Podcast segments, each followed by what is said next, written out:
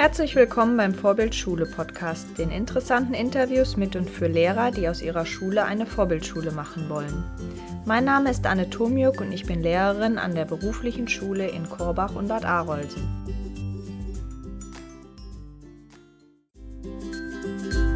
Da das folgende Interview recht umfangreich war, habe ich mich entschieden, es in mehrere Episoden aufzuteilen. Viel Spaß mit Episode 2. Was glaubst du denn, was die Schüler heute können, wenn sie das Abitur haben?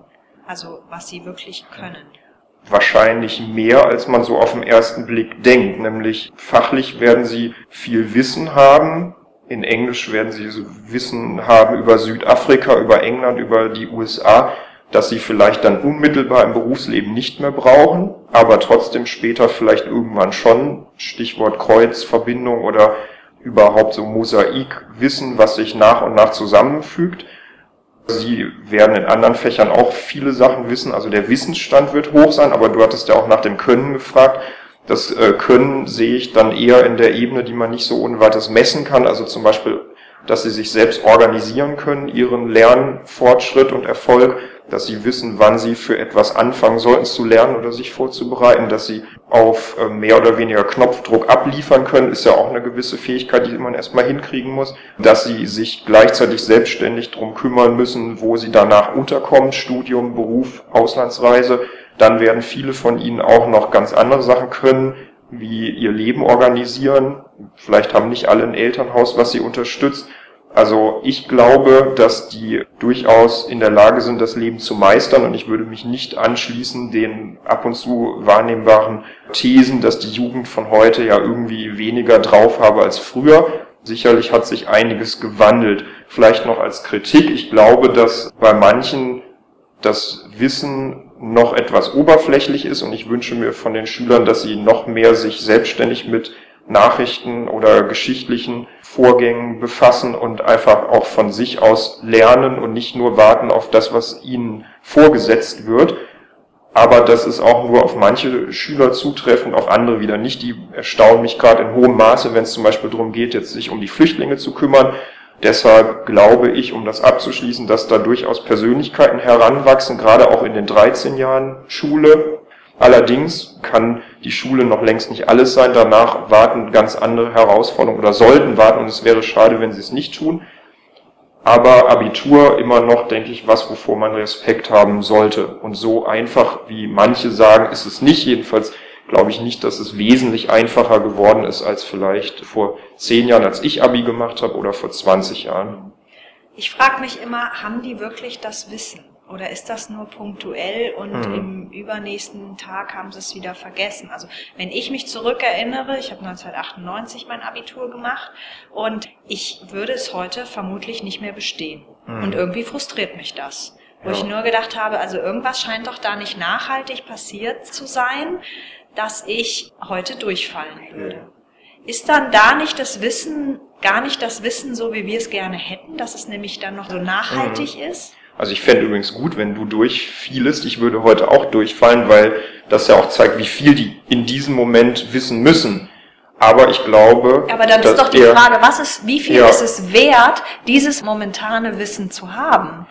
Okay, naja, es zeigt, neben dem Wissen zeigt es ja das Tiefere, was ich schon angesprochen hatte, mhm. dass sie das Wissen organisieren können und dass sie wissen müssen, zu diesem Zeitpunkt muss ich das wissen und können. Das geht uns ja später, also den Lehramtsstudenten im ersten Staatsexamen auch so, da müssen sie unglaublich viel Lerntheorien kennen oder wir Politikstudenten müssen Marx und Hegel zum Teil kennen und werden auch vieles vergessen. Ich glaube, das ist lernpsychologisch und auch neurologisch zu erklären, dass wir gar nicht in der Lage sind, alles permanent abrufbar zu haben. Ich glaube allerdings trotzdem, dass wir vieles an dem Wissen wieder reaktivieren könnten und dann Aha-Effekte hätten und denken würden, ach, mit damit mit Südafrika habe ich mich schon mal beschäftigt. Nur als Beispiel, also eine Schülerin, die ich vor ein paar Tagen noch getroffen habe, die dieses Jahr Abi gemacht hat, geht jetzt nach Südafrika. Die wird unglaublich viel von dem, was sie vielleicht im Unterricht nur so halb interessiert hat, auf einmal wieder treffen und dann vielleicht positiv verknüpfen.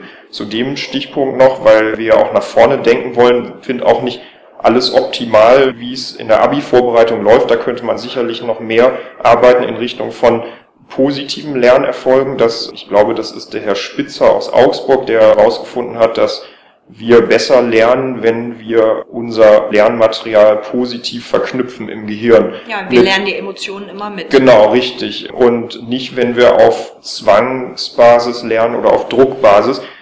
Das ist sicherlich was, was wir Lehrer uns auch nochmal vornehmen könnten, den Schülern besser zu vermitteln, beziehungsweise mit ihnen aktiv zu leben, dass Lernen ja auch wirklich Spaß machen kann mit neuen Medien in Projekten und das Lernen halt Zeit braucht und nicht irgendwie erst drei Wochen vom Abi oder noch äh, später begonnen werden sollte, sondern eigentlich die ganze Zeit laufen sollte.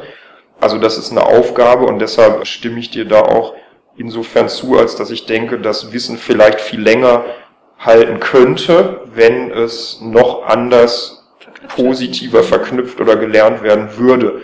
Trotzdem glaube ich nicht, dass einer, der aus dem Abi kommt, irgendwie nichts weiß, auch Jahre später wird er das noch irgendwie parat haben, auch wenn er oder sie das vielleicht negiert oder gar nicht wissen will, weil er denkt, ach, ich brauche eh kein Mathe mehr oder kein Englisch oder so.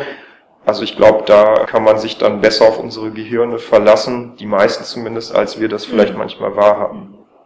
Also glaubst du, dass hast ja auch diese anderen Bereiche da erwähnt. Ne? Dieses ähm, Wissen ist zwar eine Sache, ähm, mhm. daraus besteht das Abitur, es wird mhm. nur Wissen abgeprüft und oftmals Faktenwissen, mhm. wo ich mir schon wieder, das als kleine Fußnote, die Frage stelle, in Zukunft hat dieses Faktenwissen noch den Wert, den es vor 20 Jahren hat? Stichwort Google-Brille, ähm, wo man ja. sich Wissen direkt und irgendwann vielleicht Google-Linsen, wo man ja. das Wissen eben direkt sich abrufen kann und gar nicht mehr wirklich so den Wert hat. Oder ob nicht diese anderen Bereiche, die du eigentlich alle erwähnt hast, mhm. genauso großen Stellenwert bekommen sollten. Ja, das kann man also, nur nicht abprüfen, ja, das ist ja, das Problem. Richtig, Deswegen so konzentriert gut. sich alles auf dieses Wissen und dadurch suggeriert man doch den Schülern, dass nur dieses Wissen was wert ist. Mhm. Wenn ich eine starke Persönlichkeit bin, wenn ich weiß, was meine Ziele sind, wenn ich mich selber organisieren kann, wenn ich schon Erfahrungen in den Bereichen sammeln durfte innerhalb der Schule, was mir Spaß macht, wenn ich weiß, was mir Spaß macht, ist das nicht genauso viel wert wie das Wissen an sich? Ja, das ist eine sehr gute Diskussion. Also oft hört man ja diese Frage oder diese These, Wissen oder Faktenwissen sei heute nicht mehr so relevant wie früher. Da bin ich skeptisch, also aus zwei Gründen. Zum einen, weil ich Google und so weiter eh misstraue und mich nicht so sehr von denen abhängig machen will. Anders bei Wikipedia, wo ich auch selbst schon Artikel geschrieben und modifiziert habe, aber Google und so weiter sind mir grundsuspekt aus mehreren Gründen, die wir ja jetzt nicht unbedingt alle ausführen müssen ich würde mich gerne in so vielen Punkten wie möglich, ich rede jetzt erstmal nur von mir, auf mein eigenes Wissen verlassen und bin froh, dass ich viele Daten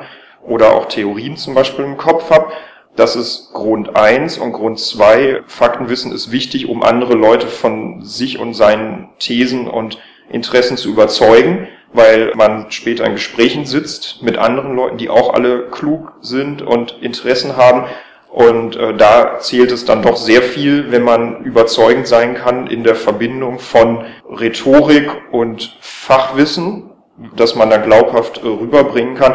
Wenn man dann zwar etwas glüht, aber überhaupt nichts darüber weiß, ist es schwierig, andere zu überzeugen. Ich meine damit nicht unbedingt, dass man dann mit Daten um sich wirft, sondern dass man überzeugende Zusammenhänge darlegen kann und andere merken, okay, der oder die versteht was von dem Fach, um das es gerade geht. Also deshalb auch als Anspruch bin ich der Meinung, man kann eigentlich nicht genug wissen. Das kann ja auch wirklich Spaß machen zu wissen. Ich zum Beispiel beschäftige mich in meiner Freizeit sehr viel mit atomarer Abrüstung, habe dazu auch schon veröffentlicht, weil mir das einfach ein wichtiges Thema ist, was nicht unmittelbar mit meinem Leben hier zu tun hat, wo ich aber einfach denke, das ist extrem wichtig, gefährlich und relevant. Ich muss mich damit äh, beschäftigen. Und da lerne ich unglaublich viel, ohne dass ich merke, dass ich was lerne. Das macht mir einfach total Spaß. So jetzt zu den Schülern und zum Abi. Ja, da gibt es ja durchaus auch Diskussionen, mehr ins Können zu gehen und mehr diese Form des Lernens zu betonen. Ich würde beides immer zusammendenken im Sinne von Klafkis exemplarischen Lernen. Man kann vielleicht nicht alles wissen mit 18, 19 Jahren, aber man kann anhand von gewissen Themen elementare Probleme oder Konflikte in der Welt ansprechen und diskutieren und vielleicht daran ähm, mitarbeiten. Zum Beispiel die Flüchtlinge, ohne dass man jetzt in die allerletzten Details gucken muss, warum die fliehen, aus welchen Ländern, ist es ja durchaus eine Handlungskompetenz, jetzt in der Lage zu sein, hier vor Ort konkret Hilfe zu organisieren. Also das ist mindestens so wichtig wie das Fakten- oder Fachwissen und da würde ich auch dir recht geben, dass wir da sicherlich auch neue Wege gehen sollten. Ich bin allerdings vorsichtig oder skeptisch, wenn es jetzt darum geht, das Abitur zu verändern. Da höre ich durchaus auch aus anderen Bundesländern, dass es Diskussionen gibt, mehr andere Skills, andere Fähigkeiten abzufragen. Wenn das funktioniert und wenn man das vorsichtig einführt, gerne. Allerdings haben wir ja in der letzten Zeit oft äh, auch Holter die Polter-Reformen erlebt und sind nicht unbedingt überzeugt, dass das was bringt. Deshalb nur als letzten Satz hierzu, ich würde nicht die Abiturprüfung irgendwie gleichsetzen mit dem, was Schüler dann können oder wissen müssen, sondern sie ist so ähnlich wie eine Fahrprüfung, wo man zeigen muss, dass man etwas kann oder weiß, aber längst nicht alles, was man kann und weiß und längst nicht alle Situationen, die man beim Fahren bewältigen muss, werden in der Prüfung abgefragt und auch nicht alles, was man kann und weiß, wird im Abitur abgefragt. Lass uns nochmal zurück zu dem Unterricht kommen. Ja. Hast du ein paar konkrete Tipps für angehende Lehrer, wo du sagst, das ist was, das sollte auf jeden Fall ein Lehrer mitbringen, das sollte auf jeden Fall ein Lehrer machen? Also von der Persönlichkeit her kann ich jetzt hier ja niemanden ändern oder beeinflussen, aber wichtig ist, dass man als Lehrer vor sich selber gerade stehen kann, also dass man das, was man tut, gerne macht und auch eine gewisse Überzeugung mitbringt. Damit meine ich weder Arroganz noch irgendwie dumme Sprüche oder sowas, sondern einfach, dass man mit dem, was man macht, in irgendeiner Form selbst zufrieden ist und gerne in den Unterricht geht. Das strahlt man nach außen aus. Dazu gehört auf jeden Fall auch Humor, also man muss mit den Schülern lachen können. Man sollte die Schüler auch mal ärgern aus Spaß. Das geht, wenn die Beziehungsebene stimmt. Das merkt man ja relativ schnell, wenn die Spaß verstehen. Ärgern, ich habe schon den Eindruck, dass sie das gerne mögen, dass man sie provoziert, dass man sich aber auch für sie interessiert. Das ist ein ganz wichtiger Tipp, der allerdings mit der Persönlichkeit, die jeder in den Unterricht mitbringt, wahrscheinlich schon einhergeht, dass man nicht nur sich für sein Fach interessiert, sondern für die Leute, die Menschen, die vor einem sitzen, und dass man sich was von denen merkt, aber nicht im Sinne des Merkens, wie man es manchmal in solchen Führungskräftebüchern liest, merken sie sich eine Sache von einem Menschen und fragen sie ihn immer wieder danach. Nein, man soll sich wirklich für die Schüler interessieren, weil das sind ganz tolle Persönlichkeiten, die sehr viel auch schon können und erlebt haben. Und da sollte einfach eine Art Bindung wachsen zwischen Lehrern und Schülern. Nicht Freundschaft, aber sowas wie gegenseitiges Verständnis oder Zuneigung. Vielleicht mhm. drücke ich es mal damit aus, dass man immer noch die Distanz wahrt und Lehrer ist und sie benotet und auch streng benotet und im Notfall auch maßregelt. Das ist in meinen Klassen zum Glück nicht so das Problem, aber das gibt es sicherlich auch in anderen Klassen. Aber dass man dabei immer denkt, wir sind hier Menschen, die Schüler sind einfach noch ein bisschen jünger als wir und die werden auch was aus ihrem Leben machen und man selbst hat die einmalige Chance, ihnen dabei ganz toll zu helfen. Das ist so das, was ich als grundsätzlichen Tipp mitgeben würde. Dann noch konkrete Tipps, was die Methoden angeht zum Beispiel. Da plädiere ich für Ausprobieren, knallhart und auch verwerfen. Also ich habe mittlerweile sehr viele Methoden ausprobiert, wo ich auch denke, die passen nicht zu mir oder zu meiner Klasse. Das kam dann zum Teil auch direkt zurück von den Schülern. Ach nee, das war ja richtig doof. Oder da haben wir jetzt überhaupt nichts von mitgenommen. Das gehört zum Beruf dazu, gerade in den ersten zwei Jahren ich mache jetzt in meinem dritten Jahr hier an der Schule vieles schon in meinen Augen besser als am Anfang und bin sehr froh, dass ich die zwei Jahre jetzt habe als Erfahrung und habe den Eindruck, dass vieles, vieles zumindest besser läuft als am Anfang, ohne dass es am Anfang unbedingt schlecht gelaufen ist. Aber deshalb ähm, konkret an die jüngeren Leute probiert vieles aus, was ihr lernt und lest in der Ausbildung oder auch sonst sprecht euch ganz wichtig mit anderen Kollegen ab und tauscht euch Materialien und so weiter aus. Redet auch über Schüler, denn die Probleme, die man selber hat, Disziplinprobleme oder andere, die hat man in der Regel nicht alleine, sondern die haben die anderen auch. Äh, deshalb, wenn man als Team mit den Lehrern agiert, dann wird man definitiv stärker und die Schüler merken das auch und das tut denen auch gut, wenn man weiß, dass äh, sie hier von allen Lehrern irgendwie wahrgenommen werden und man sich gemeinschaftlich mit ihnen beschäftigt, um sie kümmert, wenn es notwendig ist. Ja, ich sag auch immer, man muss Menschen mögen. Ja, Man genau. muss so eine Grundeinstellung haben, dass man Menschen mag, bei Ja. jeder Art. Ne? Mhm. Also egal wie jemand auftritt, ob jemand erstmal arrogant auftritt, ob jemand sehr provokant auftritt, Dominanz. Man muss erstmal wertfrei Mhm. reingehen und muss daran dann was machen und sagen, okay, du bist so, wie du bist. ja, Ich finde das okay, so wie du bist. ja. Und da lassen wir uns jetzt das Gemeinsame, das Gute rausmachen. Ne? Ja, und das geht mit einer gewissen Distanz. Ich würde davon abraten, mich über jeden Schüler zu sehr aufzuregen, der nicht so ist, wie man ihn haben will. Denn wir sind zwar in einem gewissen Maße für sie verantwortlich, aber können sie nicht von Grund auf ändern. Deshalb ist vielleicht der eingangs erwähnte Humor wieder gut. Man kann damit vielleicht leichter akzeptieren, dass manche Schüler auch ein bisschen verrückt sind oder hier und da einen kleinen Hau haben, den man ja selber auch hat. Damit kann man umgehen und dann vielleicht eher im Nachhinein, wenn man das Vertrauen des Schülers gewonnen hat, dann auch nochmal auf anderer Ebene mit dem Schüler reden. Aber was in meinen Augen nicht hilft, ist mit purer Überwältigung und Disziplin alle Schüler über einen Kamm bürsten. Dafür sind unsere Schüler hier auch einfach zu alt. Ähm, Ich habe jetzt nicht mehr so viel Erfahrung mit kleineren Schülern, vielleicht ist es da noch sinnvoller, aber unsere sind junge Erwachsene und ich versuche ihnen mit Respekt zu begegnen und mit Interesse oder wie du sagst, man mag sich und das geht meistens sehr, sehr schnell. Und deshalb habe ich mit den allermeisten Schülern auch wirklich ein richtig gutes Verhältnis und mit manchen vielleicht nicht so, aber wir respektieren uns trotzdem. Und ich habe, wenn ich jetzt so zurückdenke, keine wirklich schlechte Erfahrung hier an der Schule gemacht. Hast du noch irgendwas, wo du sagst, das sollte ein Lehrer auf gar keinen Fall machen? Zum Beispiel bei den Klassen, die hier kein Abitur machen, sondern ihre mittlere Reife, Berufsfachschule und andere, da ist es sehr wichtig, die Schüler genauso mit Respekt zu behandeln wie die, die vielleicht mehr ihre Begabung im intellektuellen Bereich haben. Denn die Berufsfachschüler und andere haben ein sehr gutes Gespür dafür, ob man es ernst mit ihnen meint oder nicht. Und da kann es sehr gefährlich sein, wenn man sie zu sehr belehren will oder wenn man ihnen in irgendeiner Form, sei es über die Sprache oder über die allein Haltung ihnen gegenüber signalisiert, dass man sie in irgendeiner Form für nicht voll nimmt, sagen wir mal intellektuell. Die haben ja auch Probleme zum Teil mit dem Lernen, das wissen sie ja selber auch. Englisch oder Mathe zum Beispiel oder Deutsch. Aber da sie es in der Regel selber wissen, ist es ganz wichtig, es ihnen auch nicht nochmal irgendwie aufs Brot zu schmieren, sondern ihnen so gut es geht zu helfen und sie trotzdem mit Respekt zu behandeln, weil es ja trotzdem auch tolle Menschen sind, die zum Teil aus krassen Familienverhältnissen kommen und gar nicht in der Lage waren, irgendwie eine gescheite Schullaufbahn hinzulegen. Die holen das nach, die können dann nach Fachoberschule machen oder eine Ausbildung und können genauso erfolgreich werden wie andere. Also man darf sie nicht aufgeben. Das ist so was, wo ich wirklich sagen würde, da bitte nicht zu sehr von oben herab mit den Leuten sprechen. Stell dir mal vor, dein Unterricht wäre ein Filmgenre. Welchen Film würden wir da sehen?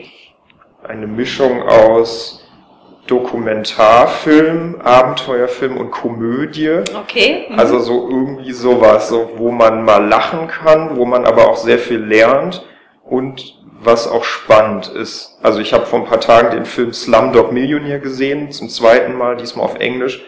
Das wäre so ein Film, den ich total schätze, weil der so viel anspricht. Den Humor, das Nachdenken, das Lernen, irgendwie sowas gefällt mir. Also deshalb kann ich gar keine klare Zuordnung vornehmen. Mhm, okay.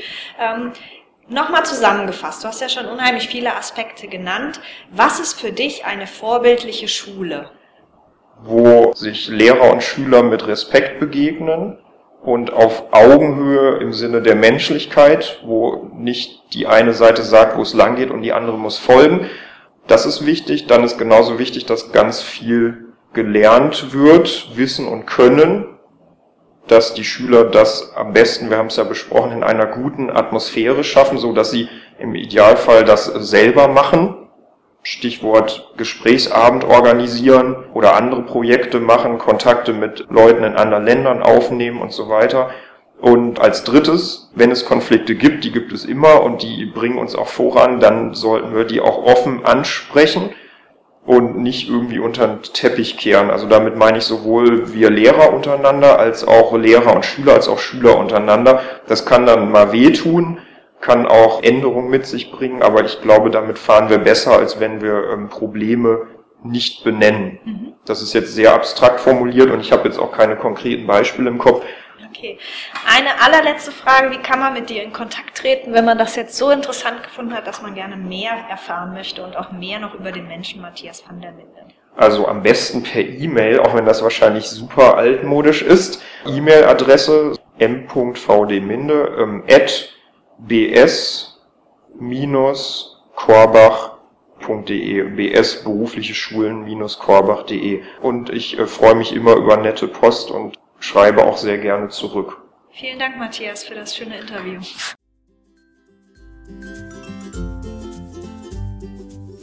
Wenn euch der Podcast gefallen hat, klickt auf www.vorbild-schule.de-podcast. Dort findet ihr alle Infos zum Abonnieren und Diskutieren der Inhalte.